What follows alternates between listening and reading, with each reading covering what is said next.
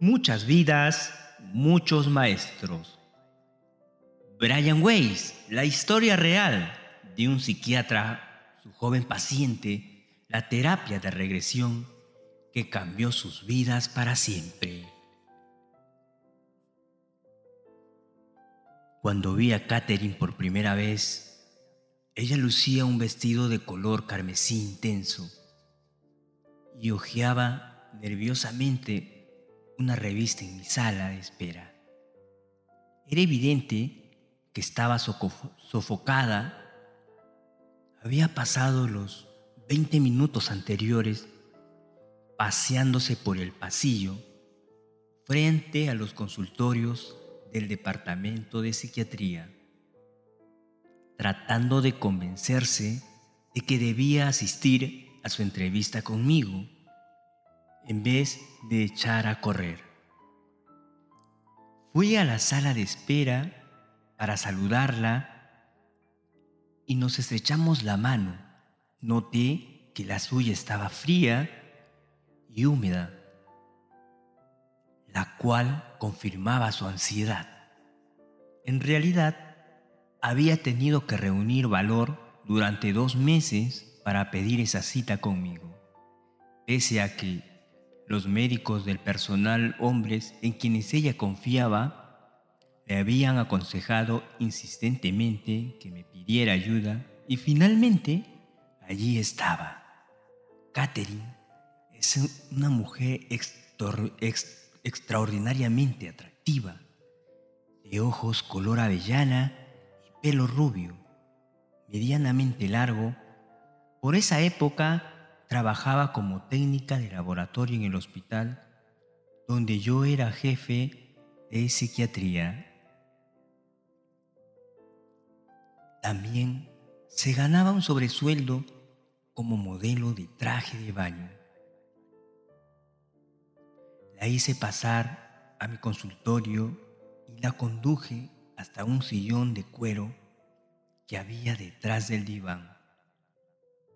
Nos sentamos frente a frente, separados por mi escritorio circular. Catherine se reinclinó en su sillón callada, sin saber por dónde empezar. Yo esperaba, pues, Prefería que fuera ella misma quien eligiera el tema inicial. No obstante, al cabo de algunos minutos empecé a preguntarle por su En esa primera visita comenzamos a desentrañar quién era ella y por qué acudía a verme. En respuesta a mis preguntas, Catherine reveló la historia de su vida. Era la segunda de tres hijos, criada en el seno de una familia católica conservadora. En una pequeña ciudad de Massachusetts, su hermano, tres años mayor que ella, era muy atlético y disfrutaba de una libertad que ella nunca se le permitió. La hermana menor era la favorita de ambos cuando empezamos a hablar de sus síntomas, se puso notablemente más tensa y nerviosa. Comenzó a hablar más deprisa y se inclinó hacia adelante. Con los codos apoyados en la mesa, su vida siempre había estado repleto de miedos. Tenía miedo del agua, tenía tanto miedo de asfixiarse que no podía tragar píldoras. También la asustaba los aviones, la oscuridad, le aterrorizaba la idea de morir en los últimos tiempos. Esos miedos habían comenzado a empeorar. A fin de sentirse a salvo, solía dormir en el amplio, en el amplio ropero de su apartamento. Sufría dos o tres horas de insomnio antes de perder y conciliar, y conciliar el sueño. Una vez dormida, su sueño era ligero agitados, se despertaba con frecuencia. Las pesadillas y los episodios de sonambulismo que habían atormentado su infancia empezaban a repetirse. A medida que los miedos y los síntomas la iban paralizando, cada vez más cada vez mayor era su depresión. Mientras Catherine hablaba, percibí lo profundo de su sufrimiento. En el curso de los años, yo había ayudado a muchos pacientes como ella a superar el tormento de los miedos. Por eso confiaba en poder presentarle la misma ayuda.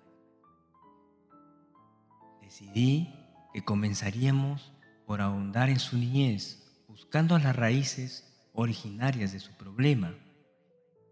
Por lo común, ese tipo de indagación ayuda a aliviar la ansiedad. En caso de necesidad, si ella lograba tragar píldoras, le ofrecería alguna medicación suave contra la ansiedad, para que estuviera más cómoda. Era el tratamiento habitual para sus síntomas y yo nunca vacilaba en utilizar sedantes y hasta medicamentos antidepresivos para matar la ansiedad y los miedos crónicos y graves. Ahora, ahora recurro a ellos con mucha más moderación y solo durante breves periodos. Si acaso no hay medicamento que pueda llegar a las verdades, a las raíces de estos síntomas. Mis experiencias con Catherine y otros pacientes como ella así me lo han demostrado. Ahora sé que se puede curar en vez de limitarse a disimular o enmascarar los síntomas. Durante esta primera sesión yo trataba con suave insistencia de hacerla volver a la niñez. Como Catherine recordaba asombrosamente pocos hechos de sus primeros años, me dije que debía analizar la posibilidad de utilizar la hipnoterapia como una posible forma de abreviar el tratamiento para superar esa represión. Ella no recordaba ningún momento especial, traumático en su niñez, que explicara esos continuos miedos en su vida.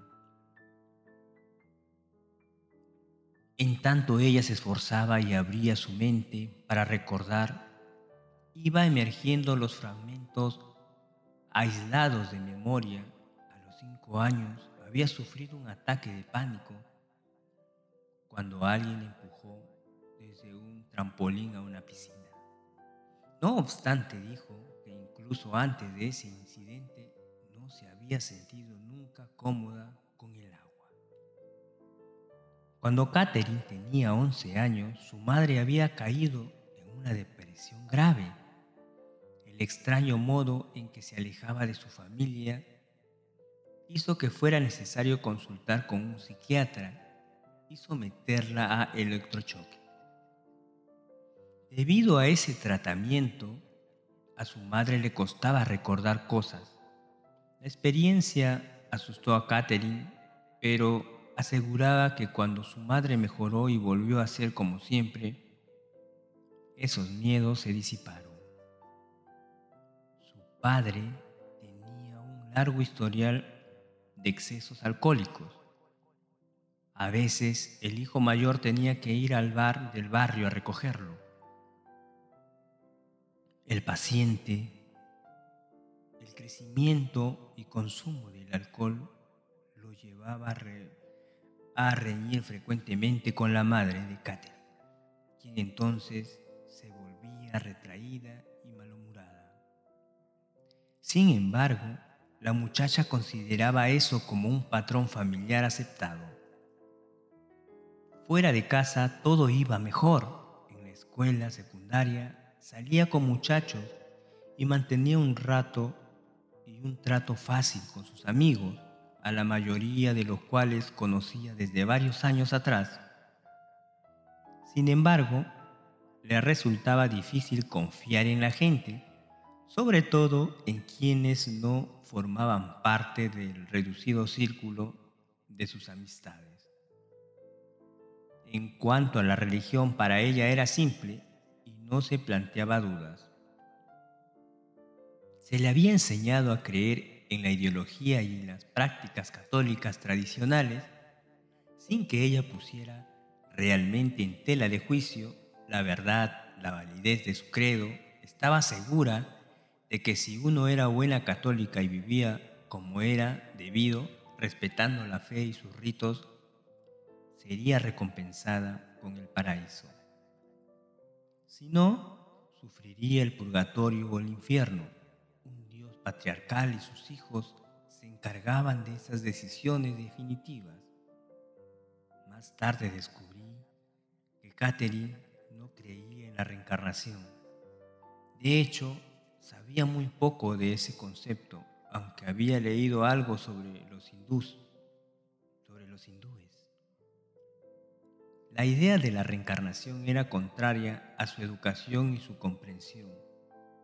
Nunca había leído sobre temas metafísicos u ocultismo, porque no leía y no le interesaba en absoluto, estaba segura de sus creencias.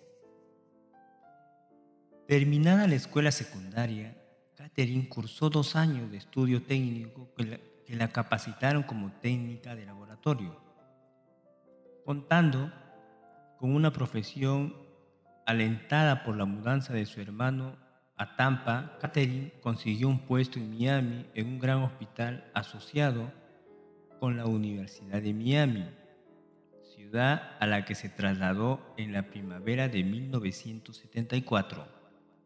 A la edad de 21 años, la vida de Catherine en su pequeña ciudad había sido más fácil que la que tuvo que llevar en Miami.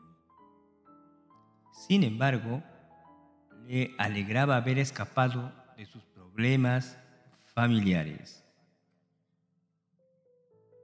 Durante el primer año que pasó allí, conoció a Stuart, un hombre casado judío y con dos hijos diferentes. En todo de los, era diferente a todos de los hombres con quienes había salido.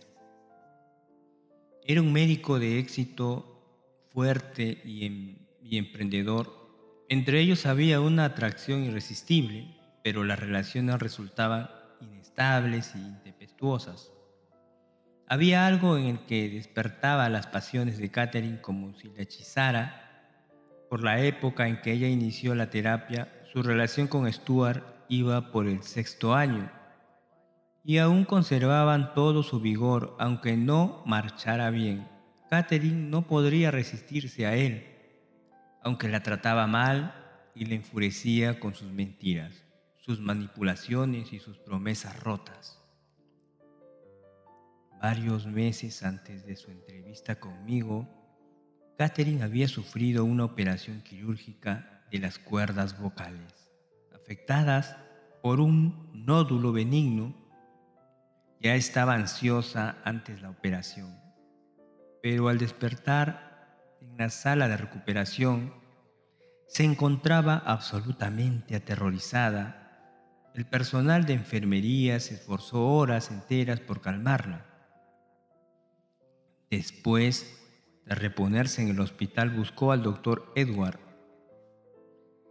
Ed era un bondadoso pediatra a quien Catherine había conocido mientras trabajaba en el hospital. Entre ambos surgió un entendimiento instantáneo que se fue convirtiendo en estrecha amistad. Catherine habló francamente con Ed le contó sus temores su relación con Stuart y su sensación de estar perdiendo el control de su vida.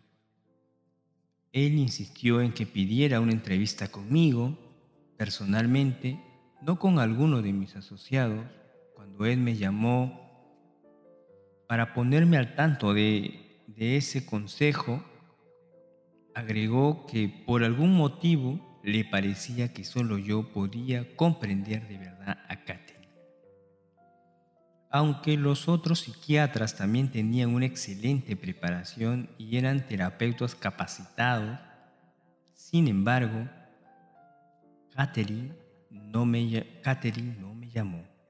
Pasaron ocho semanas como mi trabajo como jefe del departamento de psiquiatría me absorbe mucho, olvidé la llamada de Ed. Los miedos y las fobias de Catherine empeoraban. El doctor Frank, jefe de cirugía, la conocía superficialmente desde hace años y solía bromear con ella cuando visitaba el laboratorio donde trabajaba. Él había notado su desdicha de los últimos tiempos y percibido su tensión, aunque había requerido decirle algo en varias oportunidades, vacilaba. Una tarde, mientras iba en su coche a, un hospital apartado en donde debía dar una conferencia, vio a Catherine que volvía en su propio automóvil a casa cercana a ese pequeño hospital Siguiendo un impulso le indicó por señas que se hiciera a un lado de la carretera. Quiero que hables ahora mismo con el doctor Weiss, le gritó por la ventanilla. Sin demora, aunque los cirujanos suelen actuar impulsivamente, al mismo Frank le sorprendió su rotundidad, los ataques de pánico y la ansiedad de Catherine iban siendo más frecuentes y duraban más empezó a sufrir dos pesadillas recurrentes. En una, un puente se derrumbaba mientras ella lo cruzaba al, volante de su automóvil. El vehículo se hundía en el agua y ella quedaba atrapada, ahogándose. En el segundo, en el segundo sueño, se encontraba encerrada en un cuarto totalmente oscuro donde tropezaba y caía sobre las cosas sin lograr hallar una salida. Por fin vino a verme. Durante mi primera sesión con Catherine, yo no tenía la menor idea de que mi vida estaba a punto de transformarse y trastocarse por completo, de que esa mujer, asustada y confundida, sentada frente a mi escritorio sería el catalizador ni de que yo jamás volvería a ser el mismo.